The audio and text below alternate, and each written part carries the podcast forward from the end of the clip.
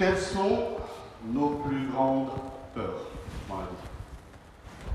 Quelles sont nos plus grandes peurs? Qu'est-ce qui pourrait provoquer en nous l'effroi, le désespoir? Je vous laisse avec cette question. Réfléchissez. Je pense que si on faisait ce sondage rapidement dans la salle, ici ce matin, on pourrait se retrouver autour de, certaines peurs communes. La liste est longue, mais je pense qu'on pourrait retrouver dans cette salle, en tout cas, la, peur de souffrir. Vous êtes d'accord avec moi C'est quelque chose qui, nous est fait. Alors, technique, pensez bien à allumer le, relais, c'est bon? Là-bas Ça marche? Oh technique. Merci les gars. Je pense que la peur de souffrir est quelque chose qui peut nous habiter. La peur de la maladie. La peur de ne plus avoir aucun contrôle sur notre vie. De perdre complètement les pédales. Et je pense qu'ultimement, on se retrouvera tous, en tout cas c'est mon cas, avec une certaine peur de la mort la mort, la fin de toute chose, être confronté à la mort, soi-même ou alors nos proches. Et lorsque ces peurs deviennent réalité, quand ces choses qu'on souhaite ne pas vivre deviennent une réalité, se pose alors la question de notre réaction, n'est-ce pas? Que faisons-nous?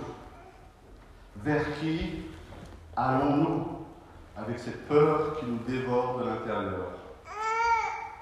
Et c'est ce qu'on va voir ce matin dans notre texte. Un texte qui est assez long. On va, on va faire à partir du verset 35 du chapitre 4, Marc 4, 35, et on va aller jusqu'en Marc 5, 43. Plus de 50 versets. Ça fait un ça, ça va être dur pour que je m'endorme sur feuille rouge. Tellement confortable, n'est-ce pas? Et honnêtement, j'aurais vraiment voulu prendre le temps de lire selon ces versets Marc 4, 35, verset 5, 43, parce que c'est important déjà de lire la parole, de l'entendre, mais aujourd'hui, exceptionnellement, par souci de, de contrainte du temps, je ne vais pas tout lire. Nous n'allons pas le faire. En tout cas, malgré ça, je vous invite à suivre avec moi ce texte dans vos Bibles.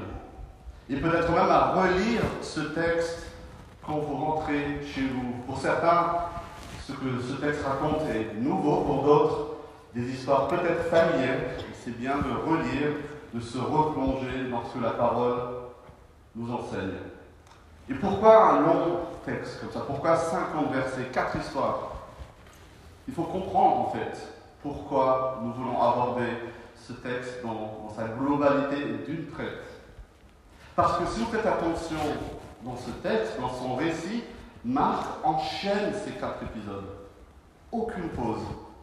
Dans d'autres parties, il va faire, il dit encore, et Jésus dit ça, et j'ai des épisodes un petit peu séparés. Ici, il a voulu, dans son texte, que les quatre textes, les quatre épisodes s'enchaînent, peut-être comme presque un plan séquence. Pour ceux qui connaissent un peu les techniques du cinéma, un plan séquence où la caméra va, va suivre et jamais s'arrêter. Tout s'enchaîne les unes après les autres pour chaque épisode. Et ce faisant, ce que Marc souhaite, c'est qu'il souhaite nous dévoiler Jésus sous une nouvelle facette. Et pour voir vraiment cette facette, il faut voir ces quatre épisodes dans leur globalité. Et ce qu'on voit, c'est que Marc veut présenter Jésus ici comme un roi conquérant, un roi victorieux, un roi qui part à la bataille et qui terrasse tous ses ennemis. Voilà ce qu'on va voir dans ces quatre épisodes de notre texte ce matin. Et pour ça, on va zoomer d'abord, comme un, résumé pour voir ce fil rouge, on va zoomer sur le schéma commun de chaque épisode de notre texte. Et c'est ce que vous voyez normalement sur la diapo derrière moi. Pour chaque épisode, vous allez voir qu'il y a un schéma commun qui vont poser la question de quelque Quelle est la situation dans laquelle on se trouve? Quel est le danger ou l'ennemi que ce roi conquérant va affronter? Quelle va être sa réaction à lui? Que va-t-il faire? Et enfin, dernière question, comment vont réagir les témoins de la scène? Ces questions-là, on va les passer au filtre, on va passer le texte au filtre de ces questions. Et vous allez voir vraiment cette répétition de, ce schéma commun. Premier épisode, verset 35, verset 41. Jésus va dompter, ce roi conquérant va dompter les éléments naturels déchaînés. Voilà ce que ce texte va dire. Quelle est la situation dans ce texte? Jésus sur une barque avec ses disciples ils sont en train de traverser le lac de Galilée. Le lac de Galilée, c'est une mer intérieure en Palestine, en fait sous le niveau de la mer, de, entourée de montagnes super hauts. Et il y a des phénomènes qui font que les, courants d'air froid vont descendre la montagne, rencontrer les courants d'air chaud d'évaporation du lac, et ça provoque, c'est connu, des tempêtes sur ce lac. Des tempêtes. Tous les marins de la mer de Galilée savent que ça peut être dangereux de traverser. Mais ici, la tempête, elle est d'une ampleur titanesque, va nous dire Marc. Quel est le danger justement que va rencontrer le disciple ici? Quel est l'ennemi qui va se dresser devant ce roi conquérant? Une tempête phénoménale qui met les disciples en danger de mort imminente. Et si vous relisez le texte avec détail, Marc va prendre soin de détailler les proportions de cette tempête.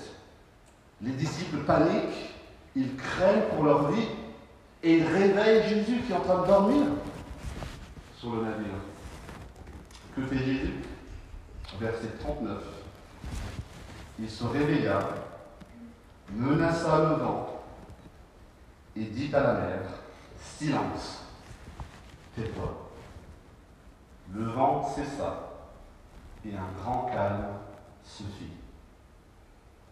Jésus parle et les éléments déchaînés sont domptés. Quelle est la réaction des disciples face à ça? Stupeur et tremblement. Au verset 41, on peut lire Ils furent saisis d'une grande crainte et se dirent les uns aux autres Quel est donc celui-ci? Car même le vent et la mer lui obéissent. Imaginez la scène. On continue. Deuxième scène, verset 1, verset 20. Jésus et ses disciples arrivent à bon port de l'autre côté du lac. Et là, on va voir que Jésus va dompter les démons déchaînés qui tourmentent un homme. À peine arrivé sur notre rive, un homme accourt vers Jésus. Il est possédé par des démons, dit le texte.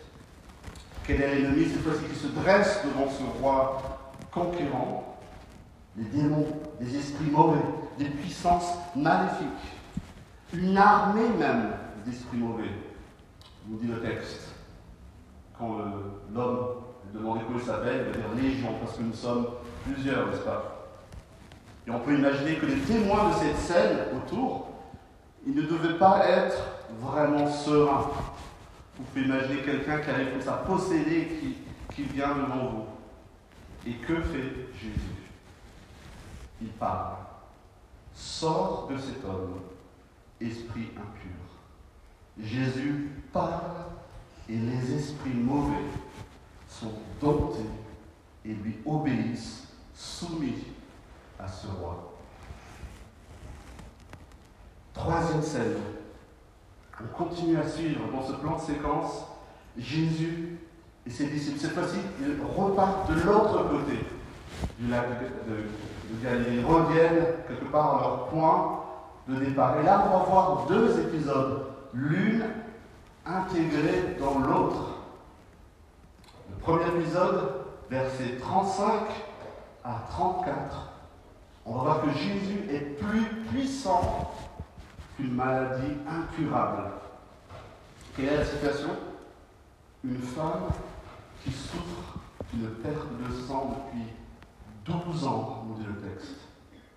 Aucun traitement n'a pu la guérir. voire même aucun traitement n'a pu améliorer, ne serait-ce que améliorer sa situation. Et Marc, encore une fois, prend le soin de détailler la vie brisée de cette femme. Encore une fois, un ennemi se dresse devant Jésus, dans cette foule, avec cette femme.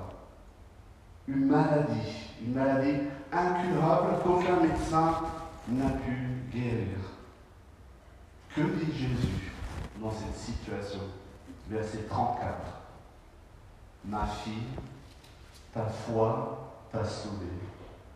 Pars dans la paix et sois guéri de ton mal. Jésus parle et cette maladie incurable s'arrête instantanément. Quelle est la réaction de la femme quand elle est guérie? La femme effrayée du texte et tremblante, sachant ce qui lui était arrivé, vint se jeter au pied de Jésus. Enfin, dernier épisode, qui commence au verset 21 et qui reprend au verset 35 jusqu'à la fin de notre texte, verset 43. Jésus, le roi conquérant, plus fort, plus puissant que la mort même. Quelle est la situation ici? Jairus, un responsable de la synagogue, qui vient à la rencontre de Jésus et qui l'implore de le suivre chez lui parce que sa fille est mourante, sur le point de mourir au début de l'épisode.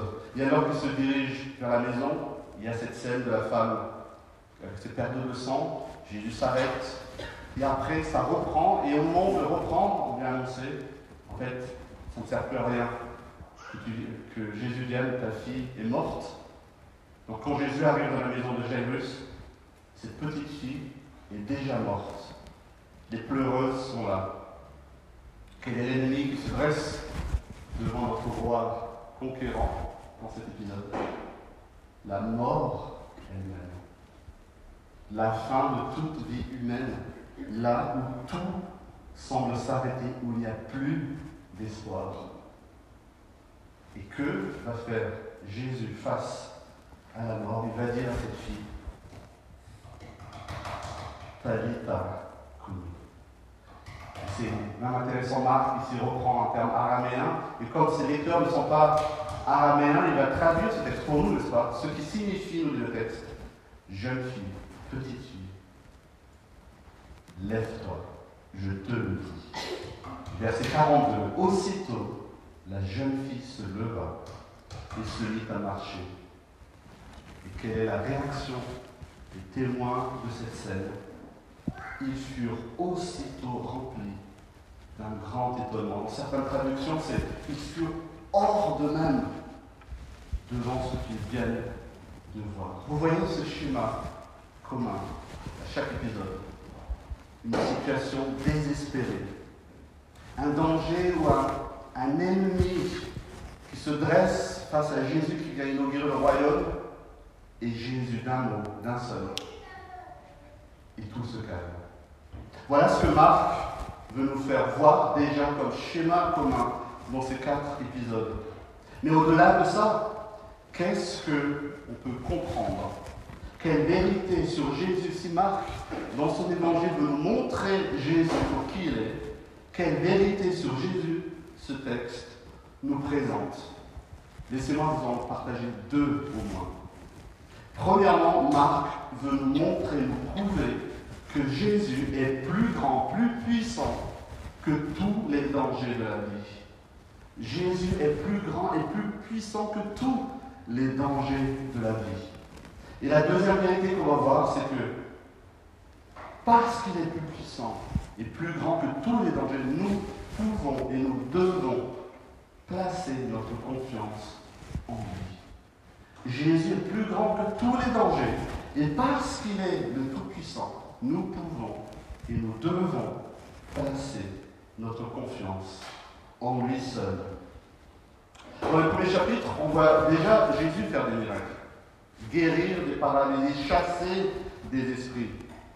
Ici, dans notre texte, Marc nous fait voir les événements presque à travers les yeux des disciples. C'est vraiment un, un, plan rapproché. Il nous donne presque à toucher ce qui est en train de se passer. Les disciples sont spectateurs, le premier rang, pour voir ce qui se passe. Ils sont dans l'intimité de Jésus, on l'a vu dans les textes précédents, et ils commencent à comprendre des choses. Et Jésus va se révéler à eux d'une manière qu'ils ne s'attendent pas. Tout d'abord, on a vu Jésus va calmer la tempête, simplement par un ordre, une phrase. Alors imaginez que vous marchez dans les rues de Grenoble avec un ami, et d'un seul coup, dans une rue étroite, vous avez un pitbull enragé de la base à la gueule, qui est certes derrière un grillage, mais qui vient taper contre ce grillage en aboyant comme un, déchaîné. Et imaginez votre ami qui dit chute, et le pitbull, il s'arrête. J'imagine que vous serez là, qu'est-ce que c'est que ce délire? Et c'est ce que Jésus fait avec cette tempête déchaînée. Regardez ce qu'il dit silence, tais-toi. Dans le texte original, c'est vraiment comme un enfant qui dit à un, parent qui dit à maintenant ça suffit. Et dans le texte, l'enfant est obéissant. Pour ceux qui sont parents, il faut dire ça plusieurs fois. La tempête, aussitôt, s'arrête. Le vent s'arrête. La mer calme. Il n'y a pas un, un reste de vent, un reste de vague. Tout s'arrête parce que Jésus dit silence, tais-toi. Et en voyant ce qui vient de se passer, les disciples vont s'écrier quel est donc celui-ci? Car même le vent et la mer lui obéissent. Verset 41, chapitre 4. Et les disciples, ils ont quelque chose en tête quand ils disent ça. Ils savent bien qu'il n'y a que Dieu qui puisse donner des ordres au vent et à la mer. Et ils voient de leurs propres yeux la puissance même de Dieu dans leur barque. Certainement qu'ils sont familiers avec le psaume 65, qui dit en parlant de Dieu, il apaise le tapage des mers, le tapage de leurs vagues. Dans le psaume 107 qu'on a lu tout à l'heure, on voit encore comment Dieu seul peut calmer la tempête de la mer. Incroyable ça. Ensuite, Jésus va apaiser et il va délivrer l'âme d'un homme tourmenté par des esprits. La vie de cet homme est plus que chaotique. Quelque part, il vit une tempête intérieure. Sa vie est ravagée, littéralement. Il est en grande souffrance. Et Marc, encore une fois, va prendre le soin de détailler la vie de cet homme. Il vit parmi les tombeaux. Aucune chaîne n'a pu le retenir tellement c'est enragé. Imaginez la, scène. Ce devait être effrayant pour ceux qui sont avec Jésus. Une scène de film d'horreur presque. Imaginez quelqu'un, encore une fois, presque nu, qui vient avec vous avec un reste de chaîne au pied et qui court vers vous. Et Jésus, encore une fois, va ordonner aux esprits de sortir de cet homme. Et qu'est-ce qui se passe? Aussitôt le calme revient. Jésus parle et les esprits sont domptés. Ces mêmes esprits reconnaissent que Jésus est le Fils du Très-Haut, le texte. L'homme retrouve ses esprits, il est calme, posé. Il retrouve une vie normale, une vie apaisée par la puissance même de Dieu. Ensuite vient cette femme, dont la vie aussi est bouleversée, anéantie, chaotique, à cause de cette perte de sang qui dure depuis 12 ans. Personne n'a pu la guérir. Elle est impure aux yeux de la loi. Ça fait 12 ans qu'elle est impure, que personne n'a le droit de l'approcher, qu'elle n'a pas le droit d'avoir une vie sociale, coupée de la vie communautaire. Elle a honte d'elle-même. Elle est en grande souffrance. Mais en présence de Jésus, sa vie bascule quand Jésus lui dit, ma fille, ta foi t'a sauvée, va en paix et sois guérie de ton mal. Va en paix. Jésus parle et cette femme qui depuis 12 ans est en souffrance retrouve sa place dans la société. Ces années noires sont derrière elle. Elle est guérie, elle est sauvée par la puissance de Dieu, ce Dieu qui sauve. Il y en a notre dernier caractère, Jairus, qui vient à Jésus pour une question de vie devant sa fille est mourante. Imagine la panique du père aimant. Sa petite fille de 12 ans est mourante. Le désespoir qu'il a. Et lorsqu'ils arrivent enfin à sa maison avec Jésus, qu'est-ce que Jairus découvre? Des pleureuses. Alors à l'époque, les pleureuses étaient des professionnels des pleurs que des familles embauchées, quand quelqu'un venait de mourir, tout le monde attestait que oui, cette personne est morte. Alors dehors, des femmes vont se lamenter, crier, il va y avoir tout un désespoir mis. Et voilà la scène que Jairus va découvrir en arrivant chez lui. Imaginez déjà, il va voir Jésus, la fille est mourante, il rentre chez lui, il dit Mais en fait, c'est fini. Les pleureuses sont là, donc ma fille est morte. Mais Jésus vient redonner la vie à la fille de Jairus d'un simple ordre. Jeune fille, lève-toi, je te le dis. Imaginez ce qu'on peut ressentir. Les parents de cette fille, Jairus et sa femme, à ce moment. Le tourbillon émotionnel, ce désespoir, cette panique qu'ils devaient ressentir d'avoir perdu leur fille, et d'un seul coup, sous la de leur fille, se lève et mange. Alors que le futur pour s'annoncer sombre, le deuil était ce qui les attendait. Jésus leur redonne la lumière. Il redonne la vie par la puissance de Dieu. Et voici, mes amis, ce que ces quatre miracles révèlent. Je l'ai déjà dit. Jésus est plus puissant que, que tous les dangers de la vie humaine. Jésus est Dieu qui a autorité sur toutes choses. Les éléments naturels déchaînés, les démons, la maladie incurable et même la mort. Rien n'échappe à son autorité et à sa puissance. Il est ce roi conquérant, un guerrier victorieux. Il est le roi qui règne. Voilà la vérité profonde que Marc veut que nous comprenions à travers ces quatre miracles, ces quatre épisodes. Jésus est le roi qui vient établir le règne de Dieu sur terre. Et on le voit, il n'a pas besoin de rites, de potions, il n'a pas besoin de faire des, incantations, de danser autour. Non. Il parle, il donne un ordre et tout lui obéit. Voilà la puissance de ce roi conquérant. Voilà ce qui fait dire aux disciples, quel est donc celui-ci? Il marque quelque part, le filigrane fait dire, celui-ci, c'est Dieu lui-même. Et parce que Jésus a toute autorité, parce qu'il est Dieu, nous pouvons lui faire confiance. Nous pouvons placer notre foi en lui et chasser toute peur qui pourrait nous envahir. Et c'est ce que ce texte nous montre. Ce texte nous montre comment, en la présence de Jésus, chaque personne a eu le défi de la foi, de placer ou non sa confiance en Jésus. La deuxième vérité de ce, de ce texte, nous pouvons placer notre confiance en Jésus. On l'a dit, chaque personne a eu sa foi à l'épreuve dans ces quatre épisodes que nous avons vus. À commencer par les disciples eux-mêmes, si on revient dans le texte. Alors qu'ils font partie du cercle intime de Jésus, alors que Jésus leur révèle le mystère du royaume dans les textes que nous avons lus les semaines précédentes, alors qu'ils ont déjà été témoins de miracles sur le bateau qui tangue et qui menace de chavirer, qu'est-ce qui se passe?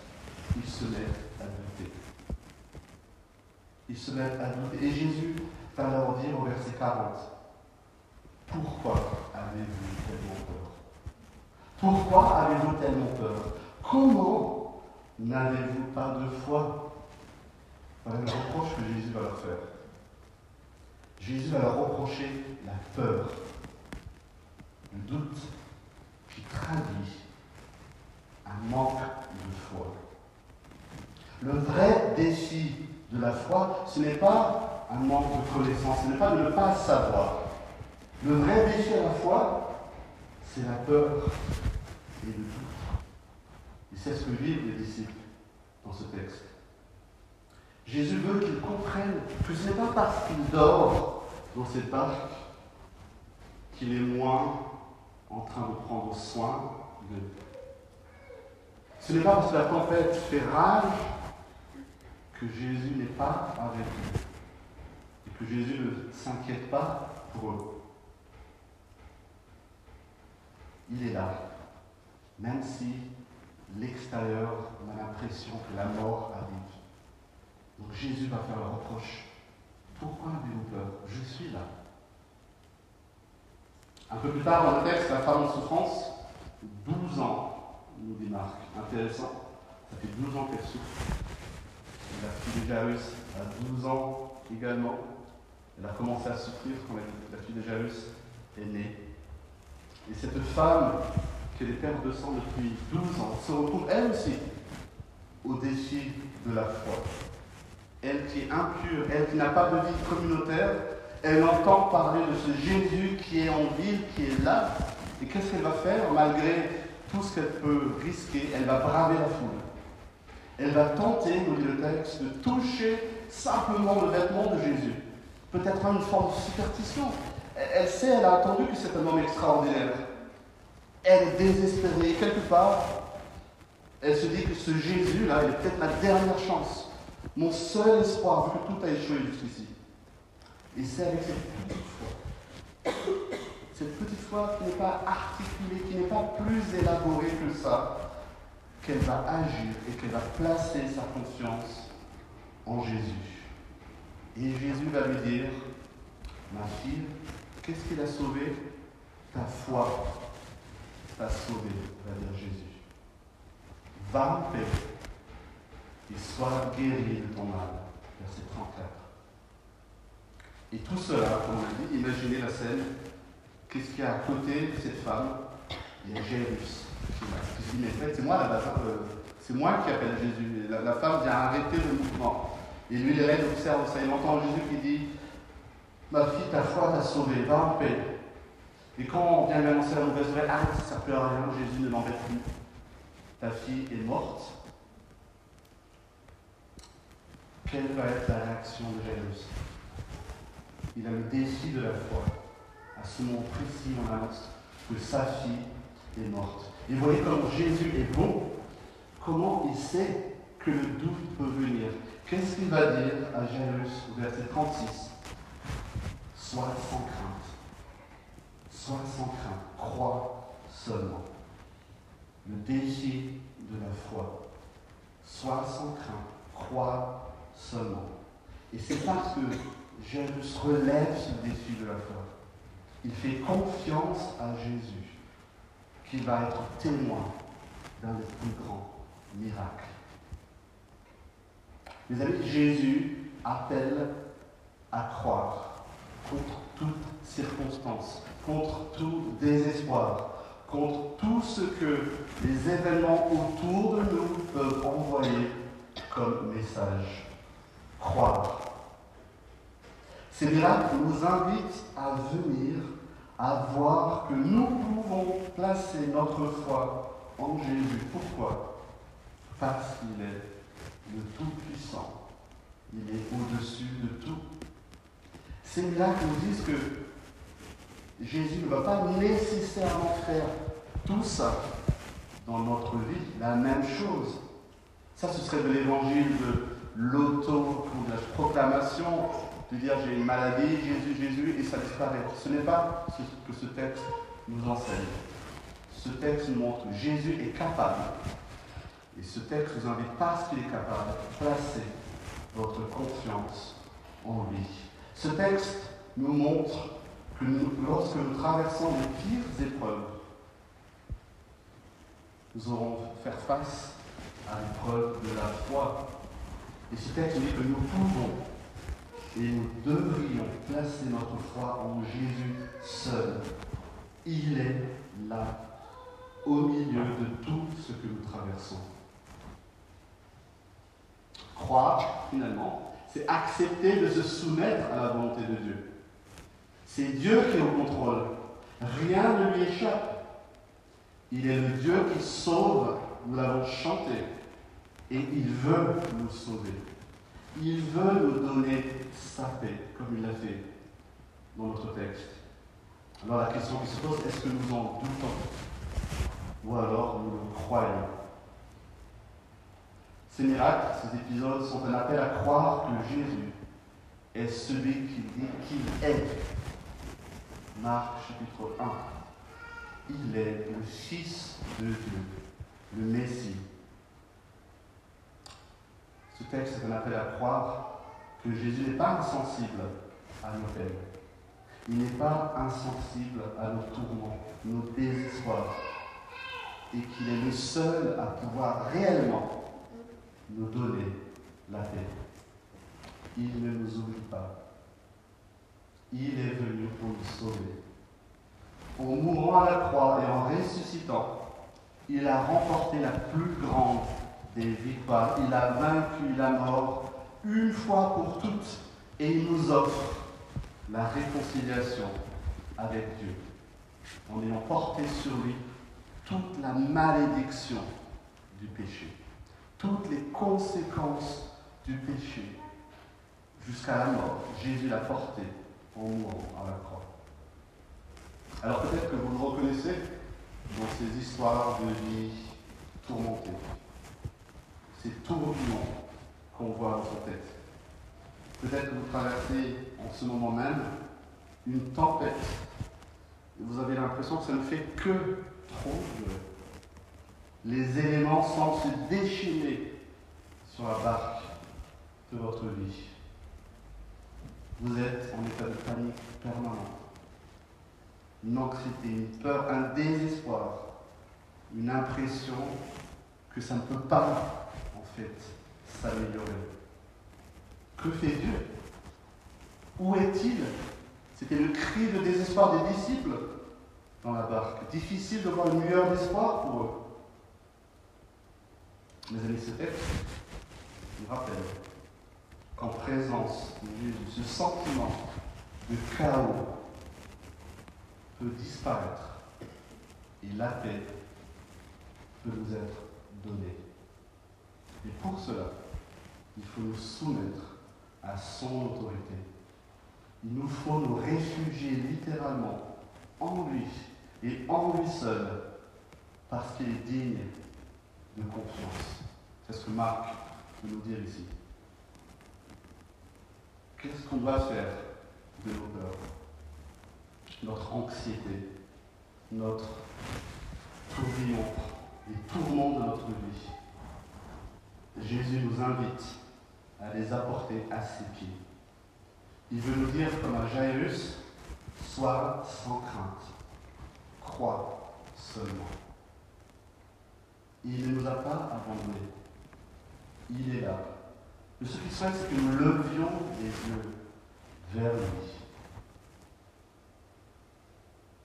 C'est ce que Paul écrit notamment dans le titre du chrétien de la vie de Philippe, au chapitre 4.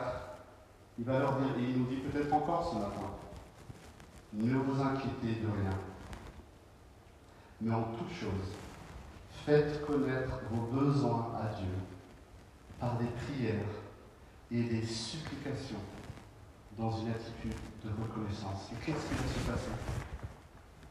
Est-ce que les circonstances ont changé d'un seul coup? C'est pas ce que Paul dit. Verset 7.